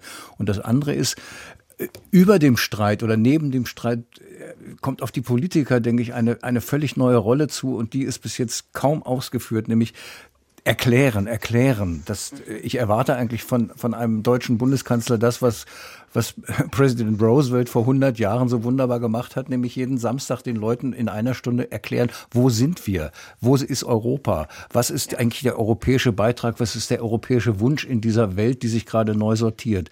Also da muss viel gelernt werden, semantisch nachdenken, beraten miteinander und dann streiten. Denn äh, äh nur durch den Streit kriegen wir das Bild klar. Ich würde da, wenn ich dürfte, gerne noch einen Aspekt einwerfen. Gerne. Mhm. Weil der in diesen Kontext, glaube ich, gut rein, reinpasst, nämlich das Thema auch mal Fehler zugeben. Ich glaube, das nehme ich, das nehme ich jetzt mal aus dem Privaten äh, mit. Die, die Frage war ja, wie haben Sie die Diskussion der letzten zwei Jahre erlebt, die sehr kontrovers waren und wie führt da vielleicht auch der Weg raus? Äh, erst in dem Moment, wo äh, ich selber sozusagen auch mal meine eigene Verbohrtheit oder Überzogenheit, äh, sag ich mal, zugegeben habe oder Fehleinschätzung, erst in dem Moment war es anderen möglich, auch einen Schritt auf mich zuzugehen. Und das ist genau das, was ich mir auch wünschen würde. Also sich nicht noch Wochen und Monate lang äh, nach offensichtlichen Fehlentscheidungen, wie zum Beispiel der, der Nord Stream 2 Geschichte hinzustellen und zu sagen, ja, ja, das war alles richtig, sondern auch mal äh, einen Fehler zuzugeben. Und ich glaube, dass das auch ein bisschen Druck von der Bevölkerung nimmt, die sonst quasi diese nicht eingestandenen Fehler ständig im privaten Diskurs auch noch mit ausfechten muss. Also das, da glaube ich, äh, ich könnte mir vorstellen, dass das den Politikern gar nicht übel genommen wird. Jeder, äh, der Entscheidung trifft, entscheidet sich auch mal falsch. Aber Rechthaberei und äh, Sturheit in der Verteidigung ähm, missglückter Entscheidung hilft uns da, glaube ich, nicht weiter und vergiftet das Klima. Das ist so meine Einschätzung. Die Abrüstung fällt sehr schwer im Bundestag. Andreas Klövekorn ja, in Halle. ist nötig. Ich ja. danke Ihnen sehr für die äh, offenen Worte, auch die sehr persönlichen Worte. Äh, danke für den Anruf. Und ja, ich bedanke mich. Dennoch noch schönes Wochenende. Jo, tschüss. Tschüss. 0800 2254 2254 ist unsere Telefonnummer. 0800 2254 2254. Ein Jahr Ukraine-Krieg. Was für einen Frieden wollen wir? Und den Friedensbegriff, den haben wir jetzt ja schon sehr, sehr weit gefasst. Das beschäftigt uns. Wie kann er aussehen? Ein solcher Frieden. Und kommen wir zum Ende unserer Sendung hier mit Ursula Schröder, der Friedensforscherin und dem Publizisten Matthias Greffrath nochmal zu den eigentlichen geopolitischen Fragen auch nochmal zurück und auch zu machtpolitischen Fragen. Sabine Zirne aus Hamburg schreibt uns über E-Mail, welche Verantwortung trägt der Westen eigentlich für diesen Krieg? Und das ist auch etwas, was, was, äh, Jens Dick beschäftigt. beschäftigt. Oh, ich höre mich gerade selber ein bisschen. Da habe ich Lautsprecher an. Äh, in Thüringen ruft er uns an. Herr Dick, machen Sie das Radio noch kurz aus, bitte? Mm, jupp. Äh, danke. so, guten Morgen. Guten Morgen. Glaub, ja. Das geht in eine ähnliche Richtung bei Ihnen? Ja, ähm, ich möchte mich kurz fassen. Ähm, ich finde das mit dem Krieg eine fürchterliche Geschichte, verurteile das wahrscheinlich wie alle anderen auch, äh, möchte es auch überhaupt nicht relativieren. Aber wenn zwei sich streiten, gibt es immer eine Vorgeschichte. Und ähm, es hat Situationen gegeben in den letzten Jahrzehnten, an denen zum Beispiel die USA in andere Länder einmarschiert ist, die Gründe dafür hatten. Und die Weltgemeinschaft hat sich nicht so aufgestellt wie heute, um kollektiv denjenigen, der der Aggressor war, äh, zu sanktionieren, zu verurteilen, äh, in der Öffentlichkeit ähm, halt dagegen aufzustehen, um den Krieg zu beenden. Was meinen Sie konkret? Welchen, welchen Zum Beispiel Vorgang? Irak. Mhm. Ja, man hat äh, gesagt, dort gibt es Massenvernichtungswaffen, da müsste man dagegen eintreten, äh, dagegen was tun. Äh, es gab keinen UNO-Beschluss, man ist losgezogen. Man konnte in dem Moment nicht wissen, dass es eine Lüge war. Okay, später ist es rausgekommen, aber es gab weder währenddessen noch danach einen kollektiven weltweiten Aufschrei. Damit will ich das, was Putin gemacht hat, nicht relativieren, um Himmels Willen. Ich halte es nach wie vor für eine völlig falsche Entscheidung. Aber ähm, er hatte einen Grund oder hat äh, Gründe gesehen, sich dahin zu entwickeln. Und die Gründe reichen lange, lange zurück. Die muss man nicht teilen, aber man muss zumindest mal drüber nachdenken und die mit bereden. Und äh, in dem, was ich vorhin gehört habe, klang einige Male an, äh, wie könnte ein Verhandlungsfrieden aussehen. Sicherlich ist die Ukraine jetzt hinüber kaputt, fürchterlich. Ähm, ob das jetzt das große Ziel gewesen ist, weiß ich nicht. Wenn im März bei diesen Friedensverhandlungen gesagt worden wäre, äh, die Ukraine bleibt aus der NATO draußen und ihr zieht euch zurück, dann wäre das passiert. Letzte Frage oder letzte Anmerkung dahin.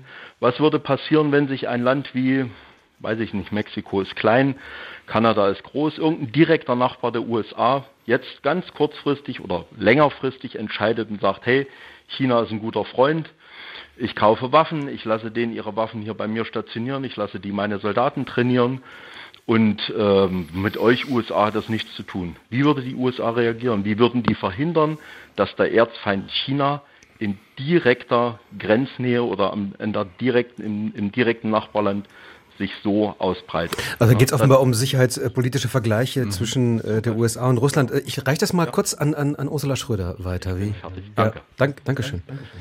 Also der, erste Punkt, der relevant ist, ist der der, der unterschiedlichen Arten und Weisen, wie in der Weltpolitik ähm, Politik gemacht wird, wie, wie interveniert wird und dass sich insbesondere Staaten des globalen Südens inzwischen sehr stark über diese sogenannte Doppelzüngigkeit des Westens beschweren. Das erklärt ja auch zum Teil, warum in der UN-Generalversammlung gerade zu Beginn des Kriegs viele mhm. Staaten sich entweder enthalten haben oder nicht mit den Resolutionen äh, gegen den Krieg in der Ukraine gestimmt haben, mhm. weil die gesagt haben, auch mit Recht gesagt haben, Leute, ihr könnt das nicht mit zweierlei Maß messen, was hier passiert. Ihr habt euch lange nicht um unsere Probleme geschert oder aber habt äh, Dinge getan, die wir als illegitim ansehen. Wieso sollen wir uns jetzt um euren Krieg kümmern? Und da sieht man natürlich, Probleme in der Ausgestaltung einer neuen Weltordnung. Das wurde ja vorhin auch schon angesprochen, ich glaube von Herrn Greffrath, dass wir am Ende einer Weltordnung leben, äh, die wir seit dem Zweiten Weltkrieg kennen, die so nicht mehr existiert und noch vollkommen unklar ist, wie die neue Weltordnung oder ich nenne das eher im Plural, die neuen Weltordnungen, die wir sehen werden, wie die gestaltet werden werden. Und da müssen wir dann schauen, dass diese Weltordnungen wieder gerechter sind. Und das wird extrem schwierig zur jetzigen Zeit. Also da bin ich, bin ich ganz skeptisch, wie das passieren kann. Und der historische Vergleich Mexiko, Kanada, China, ich weiß nicht, ob Sie Richtung Kuba-Krise zielten mit der Argumentation. Das war ja ein ähnliches Phänomen, dass wir da eine Bewaffnung Kubas gesehen haben, die zur Kuba-Krise geführt hat, die vielleicht der destruktivste äh, Fall der letzten Dekaden waren, der die Welt direkt vor eine nukleare Eskalation gebracht hat. Da wollen wir garantiert nicht hin zurück. Herr Dick erwähnte den Irakkrieg zum Beispiel. Ähm, ja, das ist aber der, der Irakkrieg ist genau der Fall, der von vielen Staaten des globalen Südens, Südafrika als all genannt wird, äh, um zu sagen, Leute, ähm, wenn die USA in einen solchen Krieg so intervenieren, dann ist das auch nicht gut. Allerdings würde ich dann, würde ich für den jetzigen Krieg sagen, wir haben es noch nicht gesehen und es hat mich wirklich persönlich auch schockiert, dass ein Mitglied des UN-Sicherheitsrats eine Atommacht mit derartiger Waffengewalt einen souveränen Staat in dieser Form überfallen hat, ohne auch nur den Anschein eines Grundes dafür überhaupt in Stellung zu bringen. Das ist schon eine erstaunliche Tat, die man auch nicht wegdiskutieren kann. Matthias Gaffreit. Ähm, ich will nochmal an, diese, an, an dem Wort Vorgeschichte, was Herr Dick ins Spiel gebracht hat, anknüpfen. Äh, es wird ja jetzt immer gesagt, kein Zentimeter der Ukraine soll sozusagen äh, aufgegeben werden. Und diese Formulierung not one inch, kein Zentimeter, die spielt natürlich in der Vorgeschichte eine große Rolle. Es gibt ja den Streit seit im Grunde seit 30 Jahren, ob äh, äh, bei der beim Ende der Sowjetunion sozusagen es ein Versprechen gab, dass es keine Osterweiterung der NATO geben würde. Und da wird ja bis heute rumgeeiert. Es, es gibt inzwischen äh, Literatur ausreichend auch aus von amerikanischen Osteuropa-Forscherinnen und Diplomatieforscherinnen, äh, die, die sagen, es ist dieses, äh, es ist dieses Zusage gegeben worden, die war mündlich und seitdem eiert man da rum. Und weil man eiert, haben ja auch Macron und Merkel damals im Grunde die schnellen Anschlüsse, das schnelle Versprechen einer NATO-Zugehörigkeit an die Ukraine blockiert, anders als Amerika. Amerika wollte da ja schon weitergehen. Die ist, und das würde mich auch interessieren, was Frau Schröder dazu meint, äh, das ist ja vielleicht nicht nur Paranoia von, ähm, äh, von Putin und seinen Leuten, sondern da ist, denke ich, ja schon so etwas wie ein legitimes Sicherheitsbedürfnis drin.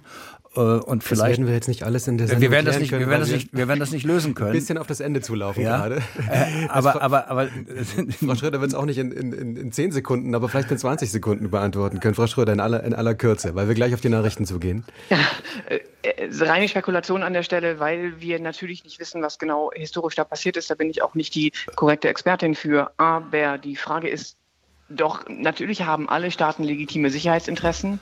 Das rechtfertigt aber nach wie vor keinen Angriffskrieg. Klar, ich glaube, klar, da müssen wir klar, völlig klar, völlig klar, völlig klar. Ich danke jedenfalls Jens Dick für diesen Anruf aus äh, Thüringen. Gut. Vielen Dank, viele Grüße. Danke.